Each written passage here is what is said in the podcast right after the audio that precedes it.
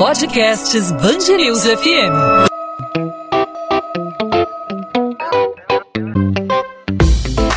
Dois às 20, com Maurício Bastos e Luana Bernardes. 2021 foi um ano marcado pela pior crise hídrica no Brasil nos últimos 90 anos. A escassez fez com que os reservatórios de usinas hidrelétricas chegassem a níveis historicamente baixos, colocando todo o setor de energia elétrica em estado de crise à beira de um colapso. Com isso, medidas urgentes e mais caras para evitar um problema ainda maior, como os apagões, tiveram que ser tomadas pelo governo federal. A compra de energia em fontes de maior custo é, no final das contas, financiada com aumento aumentos nas tarifas de eletricidade, ou seja, o impacto recai diretamente sobre o consumidor, que recebe uma fatura mais alta para cobrir os custos de produção de usinas termoelétricas. A situação chegou ao ponto de o presidente Jair Bolsonaro apelar para a população a pagar um ponto de luz em casa para economizar energia e de o ministro de Minas e Energia, Bento Albuquerque, implorar por um esforço urgente dos setores público e privado para reduzir o risco de falta de energia. O que a gente pode esperar para 2022 no setor elétrico? Há pessimismo ou perspectiva de melhora? Sobre esse assunto, a gente conversa aqui na Band News FM, no podcast 2 às 20, com Marcos Madureira, presidente da Associação Brasileira de Distribuidores de Energia Elétrica. Marcos, obrigado por aceitar nosso convite e seja muito bem-vindo aqui à Band News FM. É, eu que agradeço. Bom, Marcos, analisando o cenário de 2021, o momento é ruim. A gente vive uma crise, a mais grave da história no setor energético em relação ao abastecimento de água. Os reservatórios estão em níveis considerados críticos, emergenciais. Diante da realidade que a gente vive, qual a expectativa, qual a previsão para o ano de 2022? Pés no chão, otimismo, o que o setor energético espera para o ano que se aproxima? É, nós tivemos uma mudança boa no cenário. Né? Nós tínhamos uma, uma, uma, perspectiva de estarmos chegando a um ponto mais negativo do que atingimos ao final do ano de 2021, frutos de uma antecipação do período chuvoso. A expectativa que se tem hoje, dados que são fornecidos pelo, é, pela ONS, pelo Ministério de Minas e Energia, é que existe uma possibilidade importante da gente ter uma recuperação.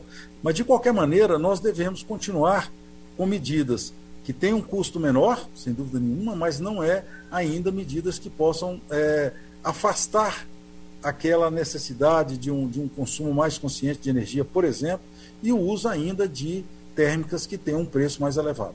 Marcos, ainda no verão de 2022, a gente pode ter uma redução na conta de energia ou essa para o consumidor é uma expectativa ainda muito fora da realidade, uma expectativa muito positiva, mas fora da realidade?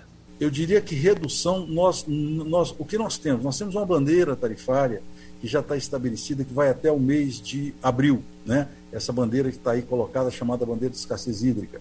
Essa bandeira será acompanhada, será monitorada para verificar é, o quanto vai ser necessário de recursos adicionais, por isso que eu disse que esse financiamento está sendo ainda ajustado o valor dele, mas a expectativa de uma redução no valor da energia nos próximos meses, eu diria que não é um fator que nós devemos considerar neste momento. A gente está conversando aqui na Band News FM com Marcos Madureira, presidente da Associação Brasileira de Distribuidores de Energia Elétrica. Marcos, apesar da falta de chuva e também da perspectiva e da continuidade da seca, alguns especialistas do setor dizem que o cenário podia estar melhor se algumas soluções tivessem sido pensadas há dois anos, quando essa estiagem meio que já era prevista, né? Na sua opinião, faltou trabalhar de forma preventiva para evitar que a gente chegasse a um cenário tão difícil como esse de 2021? É, eu, eu, eu diria que nós estamos num momento, como você mesmo citou no início, crítico, jamais vivido. Então, nós sempre nós estamos atravessando um ciclo em que a cada ano nós temos uma perspectiva pior, sem dúvida nenhuma, na, na quantidade de água, da afluência de água nos reservatórios, da afluência, eh, da presença de chuvas. Mas esse é um ano mais crítico ainda. Então, é, e, e, não podemos esquecer que nós estamos saindo de uma outra crise trazida aí pela pandemia da Covid. Medidas que pudessem ter sido tomadas de, de forma mais preventiva, eu, eu diria que é, algumas agora se pode estar discutindo uma questão como essa. O momento todo que nós temos que olhar agora, essa é a nossa visão, é, é como você bem disse, para o futuro. Né? Quais são as medidas que podem ser tomadas agora né? e uma delas é não afastar o, o, o, monitoramento, não afastar medidas que sejam preventivas, para que a gente possa passar um ano de 2022 com menos risco do que passamos em 2021. Marcos, essa crise hídrica que a gente vivenciou ao longo de 2021, alguns especialistas disseram até que nós precisaríamos de uma nova Itaipu para evitar um possível apagão. É claro que isso não aconteceu, a gente passou por um momento muito difícil, mas o que pode ser feito para evitar essa possibilidade no ano de 2022, levando em consideração que as condições climáticas nem sempre favorecem. A gente tem o desmatamento da Amazônia, elevação da temperatura global, uma série de fatores fundamentais aí para a produção de energia elétrica. O que fazer para a gente não viver, para a gente não passar por esse quadro novamente? É, nós temos que examinar a constituição da matriz é, elétrica brasileira. Ela é uma matriz notadamente limpa, né? matriz com cerca de 82% de, de energias é, que nós chamamos de energias renováveis, energias que não são é, oriundas de, de, de, combustível fóssil, mas já tem uma presença menor da hidroeletricidade. Se nós voltarmos, por exemplo, ao ano 2001, quando passamos por um momento complexo, naquele momento a hidroeletricidade representava algo como 92%, hoje ela é 62%. Então, quer dizer, hoje nós dependemos menos da hidroeletricidade, o que reduz o risco de um, de um racionamento em momentos como esse que estamos vivendo. Porém, tem um custo. Qual é o custo? O uso de fontes que possam assegurar esse, a redução desse risco com custo mais elevado, que são as térmicas que estão sendo utilizadas é, nesse, nesse, nesse momento. Um fator que nós não podemos também é, afastar é a mudança no perfil das usinas, das usinas hidrelétricas. É, até né, em tempos anteriores, nós tínhamos usinas que eram feitas com reservatórios. Reservatórios esses que permitiam que a energia pudesse ser acumulada durante o, o, o, o ciclo é, úmido, né, o período que nós estamos vivendo, por exemplo, que vai agora do mês de outubro até mês de, de abril, maio, para que você pudesse estar armazenando água para utilizar no período seco. É, de uns tempos para cá, esse tipo de usina passou a não ser mais construído, por razões principalmente relacionadas à redução de impacto ambiental. E, notadamente, as usinas grandes que têm sido construídas, como o caso de Belo Monte, como as usinas do Rio Madeira, todas elas são usinas que a gente chama de fio d'água. Ou seja, ela tem uma geração elevada no momento de chuva, mas ela não acumula água para o momento onde você tem um regime de, de redução da chuva, de escassez da chuva no período da seca. Então, essa, todos esses são fatores que têm que ser considerados. Eu acho que o Brasil evoluiu bem em ter uma matriz é, que ampliou. Né? Hoje nós temos a presença de eólicas, nós temos a presença de, de usinas solares que compõem essa matriz, que, é, que continuam permanecendo com a matriz bastante renovável. Né? Mas a presença das térmicas ela, ela termina sendo necessária para assegurar a garantia do fornecimento de energia elétrica dentro dessa matriz que está aí constituída. Para a gente finalizar, queria saber de você a respeito de racionamento de energia elétrica. Os economistas estimam que os apagões em 2022 serão inevitáveis e que essa situação pode ser o grande gargalo para a nossa economia no ano que vem. Na sua opinião, há possibilidade de um apagão? Há um risco real de apagão, dada a situação, dado o grau da crise energética no país nesse momento? O ano de 2022, como eu disse nisso, é, é ainda um ano que nós estamos é, avaliar e tem que ser avaliado pelo, pelo, pelo setor elétrico, pelo, pelo, pela empresa de pesquisa energética, pelo Ministério de Minas e Energia, né?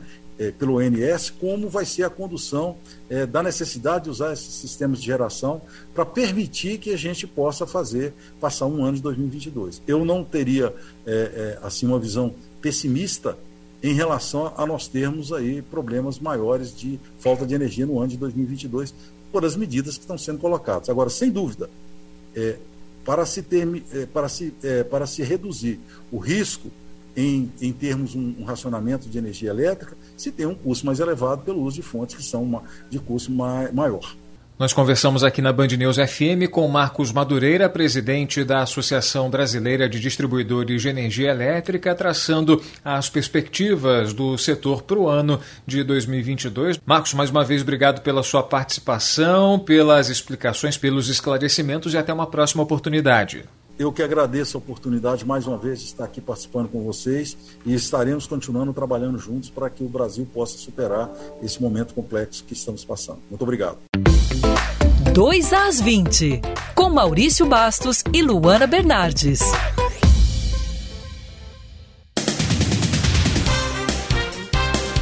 A Secretaria de Estado de Saúde do Rio pediu ao Ministério da Saúde que não realize a entrega de vacinas contra a Covid-19 prevista para essa semana. Segundo a pasta, poucas pessoas estão procurando os postos para se imunizar e por isso a distribuição só deve voltar a ocorrer após o Natal. Ainda. Ainda de acordo com a pasta, durante a reunião. Ainda de acordo com a pasta, durante uma reunião das coordenações estaduais com o Ministério da Saúde e o Conselho Nacional de Secretários de Saúde, ficou acordado que as vacinas só sejam enviadas com a confirmação dos estados. Atualmente, o estado do Rio tem cerca de 73% da população com mais de 12 anos com esquema vacinal completo. É grave o estado de saúde da criança de 5 anos baleada durante uma ação da Polícia Federal contra a milícia de Rio das Pedras, na zona oeste do Rio. O menino está internado no Hospital Municipal Souza Guiar, no centro da cidade. Na mesma operação realizada na terça-feira, também foi atingido o morador Carlos da Silva Júnior, de 55 anos, que permanece internado com quadro de saúde estável no Hospital Municipal Lourenço Jorge, na Barra da Tijuca. Já o agente Evandro Coruja foi atingido na cabeça por estilhaços e recebeu alta após ser atendido na mesma unidade. O miliciano Emerson Claudino, conhecido como Missim, foi preso na ação. A Itapemirim culpou uma empresa terceirizada pela suspensão das atividades. Segundo a companhia aérea, a interrupção das operações de uma firma que prestava serviços de auxílio na rampa foi a responsável por gerar um transtorno de cerca foi a responsável por gerar um transtorno foi a responsável por gerar transtorno a cerca de 130 mil passageiros nos aeroportos brasileiros. Essas informações foram prestadas ao PROCON de São Paulo, que vai multar a ITA. O valor não foi informado. O órgão informou. Valor não foi informado. O órgão disse que estuda outras medidas contra a empresa e que investiga o suposto uso de 70 milhões de reais devidos a acreedores para a abertura da companhia aérea. A Associação Independente dos Blocos de Carnaval de Rua do Rio, a Sebastiana, está otimista com a possibilidade da realização dos desfiles em 2022. A entidade vem se organizando para o evento, mas deve tomar uma decisão oficial somente entre os dias 15 e 20 de janeiro. Após reunião, o Comitê Especial de Enfrentamento à Covid-19 da cidade do Rio recomendou que a Secretaria Municipal de Saúde não estabeleça, nesse momento, nenhuma restrição à realização do Carnaval Carioca. O grupo científico destacou ainda que todo o processo de monitoramento do cenário epidemiológico seja mantido em vigilância. 2 às 20. Podcast 2 às 20 vai ficando por aqui. A gente volta nesta quinta-feira com mais um episódio para você, ouvinte da Band News FM. E até lá, você pode entrar em contato conosco pelas nossas redes sociais. No meu caso, você me procura pelo Bernardes Underline Luana, Luana com dois N's, meu Instagram, onde eu falo sobre a coluna de literatura aqui da Band News FM do Rio de Janeiro e no seu caso, Maurício. Comigo os ouvintes falam pelo arroba Maurício Bastos Rádio no Instagram. Você pode falar com a gente também pelos perfis da Band News FM. É só procurar Band News FM Rio. Não só no Instagram, como no Twitter, no Facebook, temos o nosso canal no YouTube, é o endereço único das redes da Band News FM. Band News FM Rio. Você joga na busca e encontra a gente por lá, nossos conteúdos e também interage com a gente. Podcast 2 às 20 volta nessa quinta. É claro, a gente conta com você, com a sua audiência, com a sua participação. Até lá. Tchau, tchau, Lana. Tchau, tchau, Maurício.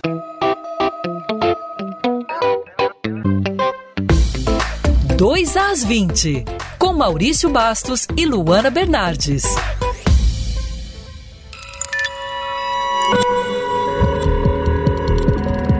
Podcasts News FM.